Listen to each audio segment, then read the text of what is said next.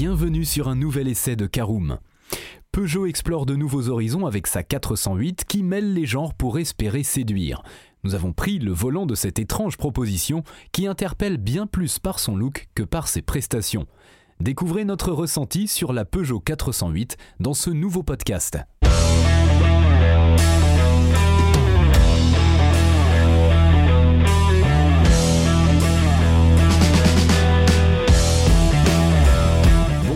Bienvenue pour un nouvel épisode des essais de Caroom.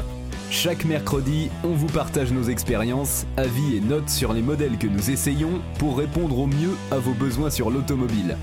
Caroom, c'est un comparateur de voitures neuves, d'occasion et de leasing, mais aussi un guide d'achat qui vous accompagne et vous conseille dans toutes vos démarches automobiles. Bonjour à tous et ravi de vous retrouver cette semaine pour un nouvel essai consacré à la Peugeot 408. Un sommaire en 5 parties, vous connaissez le principe. Tout d'abord l'extérieur et le design de notre nouvelle Peugeot 408. En deuxième partie, le poste de conduite et l'habitabilité. En troisième partie, nous verrons ce qu'elle vaut sur la route. En quatrième partie, nos notes et avis sur l'essai. Et en cinquième et dernière partie, le bilan global de notre essai de la Peugeot 408. Alors que faire quand les berlines n'ont plus la cote, que les breaks sont désuets, que les monospaces tiennent plus de la relique du passé qu'autre chose, et que les SUV pullulent au point qu'on a du mal à les différencier dans la rue? Eh bien, on tente des choses. C'est ce qu'a fait Citroën avec la C5X, et c'est désormais dans cette brèche que s'engouffre à son tour Peugeot. La 408, c'est un mélange des genres entre une berline et un SUV, ayant la silhouette tricorps de la première, mais la garde au sol surélevée du second. Le but Espérer attirer l'attention de ceux qui ne veulent pas d'une auto de VRP mais qui espèrent tout de même se démarquer de la meute de SUV qui ont envahi nos routes ces dernières années sans pour autant sacrifier l'espace à bord de ces derniers.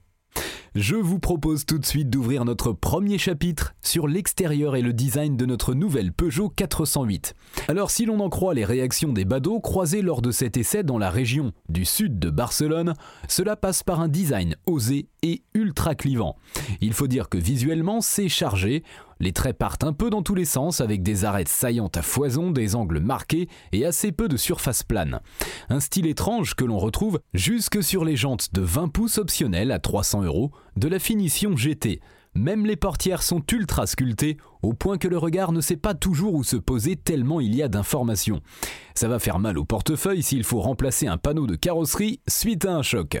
Reste que devant cette surenchère, le profil avec un toit fuyant confère une certaine prestance à la Sochalienne, qui peut en outre compter sur une signature lumineuse agressive, garante d'un look belliqueux. Côté proportion, la 408 est imposante, avec 4,69 m de long pour 1,85 m de large, sans rétroviseur, tandis que l'auto culmine à 1,48 m de haut, ce qu'elle doit en partie à sa garde au sol imposante de 19 cm. Allez, on poursuit notre deuxième partie. Voyons le poste de conduite et l'habitabilité de notre Peugeot 408. Et s'il y a un avantage à la silhouette de cette Peugeot 408, c'est en effet que l'espace à bord est appréciable. Les passagers arrière ont de la place pour les jambes, ce qui n'est pas le cas de tous les modèles, avec un style tapageur. La garde au toit est elle aussi plutôt bonne, de sorte que la plupart des gabarits seront à l'aise au deuxième rang. Le coffre affiche pour sa part un joli volume de 536 litres, avec une motorisation thermique. Cela tombe à 508 litres si la sono focale est présente à cause du subwoofer et 471 litres en hybride rechargeable, 454 litres avec la focale. De quoi emporter un paquet de bagages, d'autant plus que le large haillon en facilite grandement l'accès. Le reste de l'habitacle est digne d'une Peugeot moderne, bien fini, valorisant et avec des matériaux qualitatifs en partie haute. C'est un peu moins vrai en partie basse, mais l'ensemble reste assez cohérent et homogène. L'ergonomie assez bonne avec des commandes tactiles, mais aussi pas mal de raccourcis physiques et de vraies touches sur le volant, de sorte que l'on peut rapidement tâtonner sans quitter la route des yeux, une fois que l'on a assimilé quelle touche correspond à quoi. Le détail qui fait la différence? Eh bien, Peugeot est l'un des rares constructeurs à avoir écouté les remarques désobligeantes mais justifiées faites à l'encontre des horripilantes aides à la conduite trop intrusives. La touche de raccourci la plus à gauche sous l'écran tactile est paramétrable pour que l'on puisse désactiver toute une série d'aides à la conduite d'un coup d'une simple pression de 3 secondes. Ainsi, il suffit de choisir une seule fois quelles aides on veut enlever d'un coup, en fouillant dans les menus du système d'infodivertissement et pour toutes les autres fois où l'on veut se passer des dites Z qui se réactivent tout de même à chaque démarrage, une simple pression de 3 secondes sur la touche de raccourci les désactive.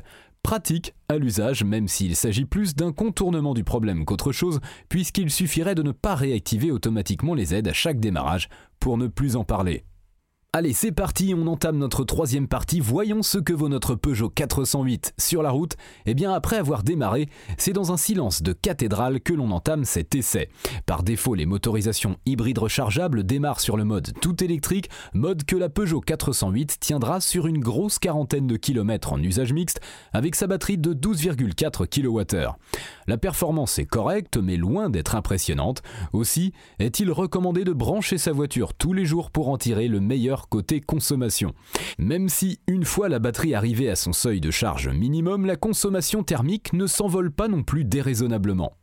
Avec l'hybride 225 chevaux, le plus puissant proposé au catalogue, nous avons relevé 6,9 litres pour 100 km au tableau de bord, après un peu moins de 200 km, dont des portions à rythme soutenu. Très honnête pour une auto de cette taille. Mais si c'est absolument l'hybride que vous visez, oubliez le 225 chevaux au profit de son petit frère de 180 chevaux cumulés. Il dispose de la même batterie, du même moteur électrique et voit simplement son 4 cylindres turbo essence 1,6 litre passer de 180 à 150 chevaux. Toutefois, le couple cumulé reste identique entre les deux versions, 360 Nm de couple donc, de sorte que les accélérations et les reprises soient très proches. Il y a de quoi économiser 1900 euros toutefois au passage. Si l'on attendait la bête au tournant, on est toutefois déçu de constater que la magie de Peugeot n'opère pas sur la 408 et ce, malgré le savoir-faire incroyable de ses ingénieurs châssis. Efficace et confortable, la française l'est, même avec les grosses jantes de 20 pouces qui n'induisent que peu de trépidation et de remontée dans l'habitacle, c'est à saluer. En revanche, question plaisir au volant et engagement, c'est le calme plat, les mouvements de caisse sont marqués, le train avant avoue rapidement ses limites malgré des pneus sportif Goodyear Eagle F1. Le poids est très sensible sur les changements de cap, la direction est précise mais manque beaucoup de ressenti. Bref, là où une 508 berline comme break c'est encore filer la banane à la personne qui en prend le volant, la 408 se range plutôt du côté de la 208 avec un bilan dynamique assez fade et sans saveur, sans toutefois aller jusqu'à copier une Citroën C5X encore plus typée confort. Quoi qu'il en soit, une page semble s'être définitivement tournée chez Peugeot. Je vous propose d'ouvrir notre quatrième chapitre. On décerne nos notes et avis sur l'essai de la nouvelle Peugeot 408. Vous connaissez le principe? Quatre catégories avec une note sur 5 pour chacune d'entre elles et on retrouve nos catégories habituelles esthétique, conduite, praticité et rapport qualité-prix. Alors on commence par l'esthétique, c'est un 3 sur 5, impossible de mettre plus que la moyenne à la 408 tant elle divise les foules on vous en laisse seul juge. En conduite, c'est également un 3 sur 5, recommandable pour ceux qui cherchent du confort. La 408 déçoit toutefois sur le plan dynamique. En praticité, c'est un 4 sur 5, un bel espace intérieur et un large haillon. La Peugeot fait mouche, mais attention à son gabarit encombrant. Enfin, en rapport qualité-prix, 3 sur 5, la finition a de quoi plaire, nous l'avons vu, mais Peugeot a pris la grosse tête côté tarif. Sortez les billets.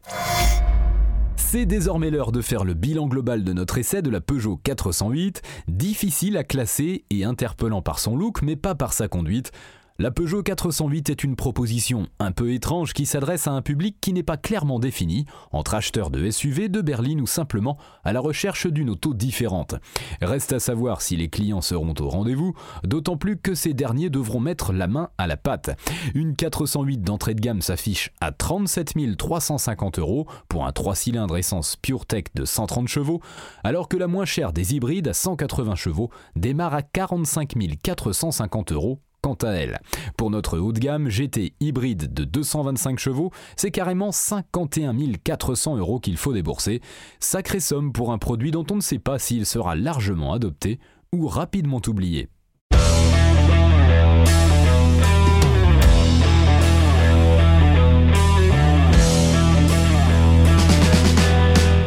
Bien voilà, on en a fini pour cet essai. Si vous souhaitez avoir davantage d'informations, N'hésitez pas à aller lire l'article en entier, on a mis le lien dans la description plus quelques bonus. Vous pouvez également le retrouver en tapant Caroom c'est Peugeot 408 sur Google. Et si vous avez encore des questions, vous pouvez laisser un commentaire sur l'article ou les poser sur notre forum. Merci d'avoir écouté cet épisode jusqu'au bout. S'il vous a plu, n'hésitez pas à vous abonner au podcast depuis votre plateforme préférée, à le partager autour de vous et sur vos réseaux sociaux. On en profite aussi pour vous demander de nous laisser une note et un avis sur Apple Podcast. Votre avis nous aidera à gagner en visibilité, ce serait vraiment sympa de votre part. Si vous souhaitez vous renseigner davantage pour l'achat d'une voiture neuve ou d'occasion, ou que vous voulez encore plus de conseils et de bons plans, rendez-vous sur www.caroom.fr. Si vous avez encore des questions, des remarques ou des recommandations, n'hésitez pas à nous contacter sur nos réseaux sociaux. Merci encore et à mercredi prochain pour un nouvel essai du podcast de Caroom.